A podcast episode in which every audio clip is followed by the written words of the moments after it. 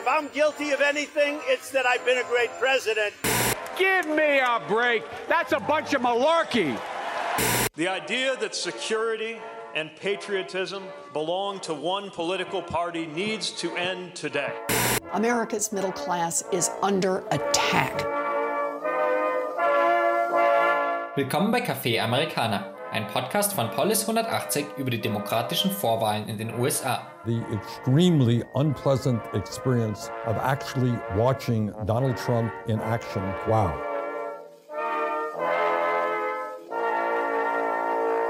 Ja, hallo. Jetzt nochmal herzlich willkommen direkt persönlich von mir. Das war gerade unser Intro, das ihr zum ersten Mal hört. Kein Wunder. Das ist die Pilot-Folge für das Podcast-Projekt zu den Route to Democrats 2020.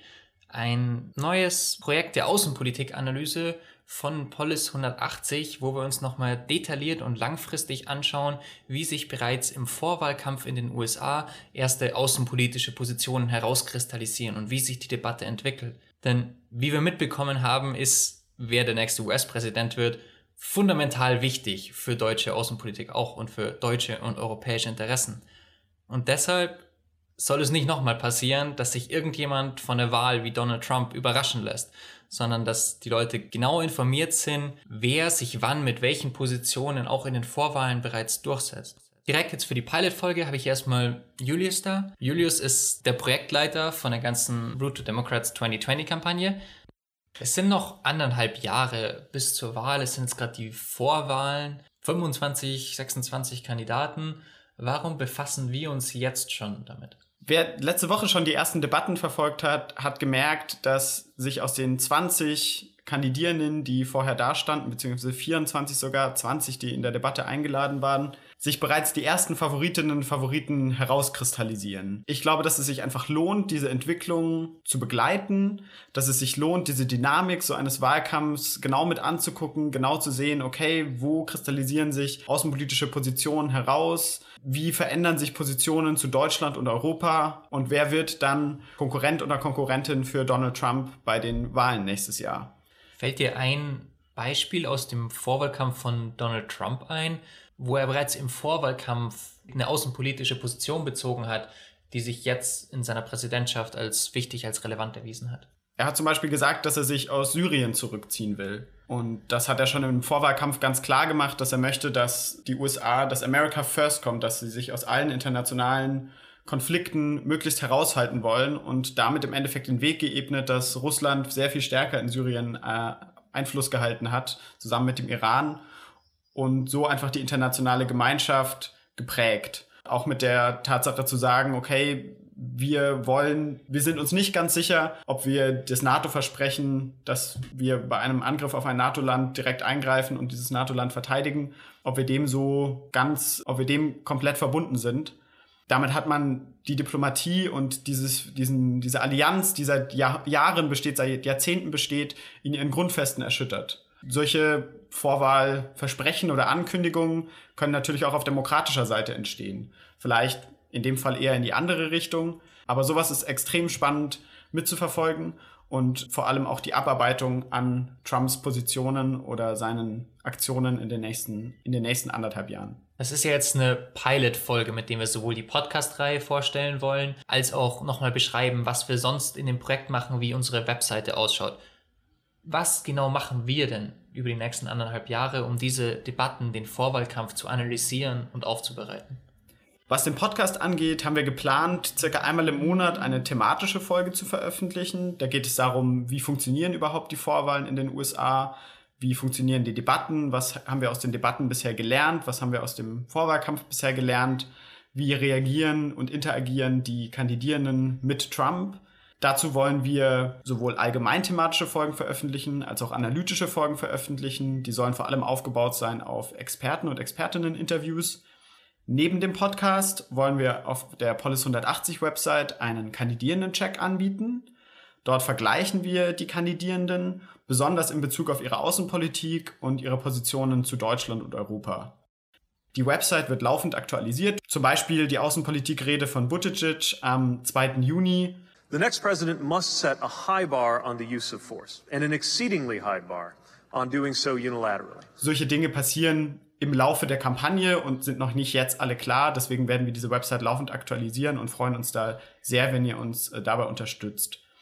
Neben der Website und dem Podcast wollen wir auch begleitende Blogartikel veröffentlichen, sowohl zu einzelnen Kandidierenden als auch zu den Themen des Podcasts, also zu allgemeineren Wahlkampfthemen und auch Polis 180 Events wie die beliebte Polis kocht Eventreihe oder ähnliche Events sollen zu diesem Thema stattfinden. Ich habe auch gerade heute schon mal einen ersten Einblick in die Website erhalten und es schaut verdammt check aus. Gerade im Vergleich mit auch vielen anderen deutschsprachigen Angeboten zu den Kandidierenden in den USA ist das zumindest optisch und ich hoffe auch methodisch auf jeden Fall eine der besseren. Aber wo wir gerade von Methoden reden, so, worauf beruht denn unsere Analyse? Worauf konzentrieren wir uns und woher ziehen wir die Informationen? Methodisch werden wir uns vor allem darauf beziehen, dass wir Zitate aus Reden von der Kampagnenwebsite oder ähnlichen Veröffentlichungen der Kandidierenden zusammenfassen und diese dann mit Hilfe von Blogartikeln ausführlich analysieren. Das ist vielleicht schon auch nochmal der Punkt. Was macht uns anders von den anderen Kandidierenden-Checks, die sich jetzt langsam aufetablieren? Ich glaube, was uns ausmacht, ist, wir sind Politik-Nerds und nicht nur das, wir sind USA-Nerds. Uns interessiert, wie funktioniert dieser Wahlkampf? Wie können wir das, was dort in den USA passiert, nach Deutschland übersetzen? Und das, damit meine ich keine sprachliche Übersetzung, sondern eine thematische Übersetzung. Was heißt es, wenn Kamala Harris sagt, wir wollen uns mehr auf die internationalen Organisationen fokussieren? Was bedeutet das für Deutschland? Was können wir daraus lernen? Wir haben einfach Platz für Außenpolitik. Andere Kandidierenden-Checks wie die von großen deutschen Zeitungen müssen sich auf alle Themen fokussieren. Die müssen die Innenpolitik vor allem mit reinbringen, die natürlich im US-Wahlkampf eine große Rolle spielt. Und wir können, haben einfach Platz für Außenpolitik. Wir können uns darauf fokussieren und müssen nicht allem seinen Platz geben. Wer sind wir? Wer steht hinter dem Projekt? Wir sind alles Mitglieder des Programmbereichs The Americans vom Grassroots Think Tank Polis 180. Wir sind sowohl Studierende als auch Young Professionals, die meisten mit USA-Erfahrungen. Wir haben durch unser Interesse ein ganz gutes Verständnis für die US-Politik und vor allem für das Nischenthema Außenpolitik. Natürlich sind wir alle Riesenfans von Last Week Tonight mit John Oliver oder der Daily Show, aber wir schauen eben auch so ein bisschen dahinter. Was bedeutet das wissenschaftlich? Was bedeutet das politikwissenschaftlich? Und da liegt, glaube ich, vor allem unsere Expertise. Was sind denn so die wichtigen internationalen, globalpolitischen Themen, die für die Kandidierenden relevant sind? Also auch die Themen, die wir uns nochmal dezidiert anschauen. Wir haben uns entschieden, uns besonders vier Punkte anzugucken. Das ist einmal die Sicherheitspolitik, da geht es um internationale Konflikte wie in Russland, Syrien, auch mit dem Iran, bei denen wir uns genau anschauen wollen, wie stehen dort die Kandidierenden dazu, wie sprechen sie darüber, was sind vielleicht ihre Ideen und inwieweit sind diese Ideen anders als die Ideen von Donald Trump. Des Weiteren wollen wir uns die Wirtschaftspolitik angucken. Wie wir gesehen haben, nutzt Donald Trump die Wirtschaftspolitik aus einem sicherheitspolitischen Aspekt, indem er die Wirtschaftspolitik als diplomatisches Mittel einsetzt. Kannst du noch mal kurz beschreiben, wie das auf der Webseite dann aussieht?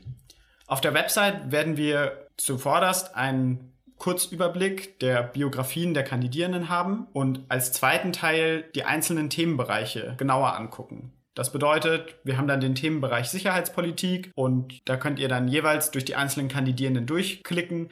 Was sagt zum Beispiel Elizabeth Warren zu Russland oder was sagt Kamala Harris zu Iran? Oder wie steht Biden zur Wirtschaftspolitik mit China? Was sagen Sie dann dazu? Ich glaube, alle demokratischen Präsidentschaftskandidierenden eint eine Sache und das ist, dass sie vieles anders machen wollen, als Donald Trump es in den letzten Jahren gemacht hat. Besonders in Bezug auf das Engagement der USA in internationalen Institutionen, die Art, wie Donald Trump Diplomatie verstanden hat, nämlich Diplomatie nicht mit Gesprächen mit Verbündeten und Freunden, sondern mit Tweets, mit Drohungen. Das einzige, dass sie genau das verändern wollen. Genau da kann man eigentlich auch an den Podcast sehr gut anknüpfen, weil begleitend zu der Kampagne werden wir einmal im Monat eine Podcast-Folge veröffentlichen und da steht dann wirklich die Expertise nochmal im Zentrum. Also jeder Podcast beruht auf einem Interview mit einem Experten oder einer Akademikerin oder einer Journalistin, aber Leute, die sich zutiefst mit US-amerikanischer Politik auseinandergesetzt haben und die uns dann nochmal einzelne Fragen genauer erklären können. Wie ist es, als deutscher Korrespondent einen US-Wahlkampf zu begleiten? Wie sind die Unterschiede in der Medienlandschaft? All media essentially is good media. Geht es wirklich nur um Aufmerksamkeit am Feld von 24 Leuten? Oder wir sprechen mit einem Wahlberater. Welche Rolle spielt IT im Wahlkampf? Wieso sind Wahlkämpfer mit iPads ausgestattet? Warum ist Facebook mit seinen Daten so wichtig? Und ist das radikal anders zu Deutschland, wo immer noch an Pappständen im Regenwahlkampf gemacht wird? Wir sprechen mit Think Tank-Experten oder mit einer Person aus dem Auswärtigen Amt. Wie analysieren andere deutsche Experten US-Außenpolitik gerade in den Vorwahlen? Das klingt ja schon mal super interessant, aber wie schaut eigentlich so ein Podcast aus? Wie läuft das ab? Wie lange muss ich mir dafür Zeit nehmen? Kann ich den morgens in der U-Bahn anhören oder muss ich mich da erstmal eine Stunde nachmittags hinsetzen? Ich würde sagen, für die Fahrt in der U-Bahn ist das perfekt, gerade weil man in einer Stadt wie Berlin lebt und doch eine Weile U-Bahn fährt. Die Podcasts werden ungefähr eine halbe Stunde lang und mit der besprechen wir dann einen bestimmten thematischen Aspekt des Wahlkampfs und wenden diesen Aspekt dann darauf an, was in den letzten paar Wochen zu diesem Thema passiert ist. Für unsere Hörerschaft, die Kaffee Amerikaner schon länger hört. Was ist eigentlich mit dem alten Kaffee Amerikaner? Sind wir jetzt im falschen Podcast? Nein, Kaffee Amerikaner ist ein toller Podcast. Da haben Leute wirklich was Großes auf die Beine gestellt und wir sind total froh, dass wir das jetzt übernehmen dürfen. Und wir setzen uns jetzt im Café Amerikaner im nächsten anderthalb Jahren dezidiert mit der amerikanischen Innenpolitik, mit dem Vorwahlkampf auseinander und schauen, welche Auswirkungen das auf Außenpolitik hat. Wenn es ein bestimmtes Projekt zu anderen Teilen der Amerikas gibt, kann es sein, dass es eine Sonderfolge gibt, aber der große Fokus des Podcasts liegt jetzt auf den amerikanischen Vorwahlen und dann auf den Präsidentschaftswahlen. Danach kehrt Café Amerikaner wieder zu seinen Wurzeln zurück.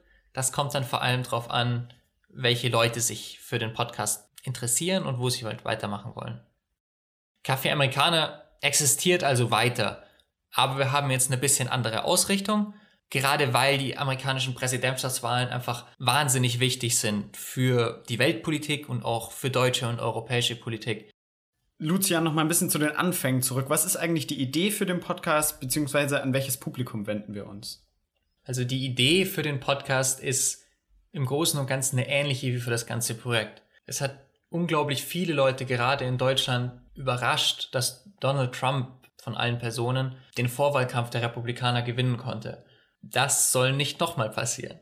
Aber wenn ihr diesem Podcast folgt, dann werdet ihr am Ende genau wissen, wer und warum diese Person die Vorwahlkampf gewonnen hat und welche außenpolitischen Motive im Präsidentschaftswahlkampf die bedeuten werden.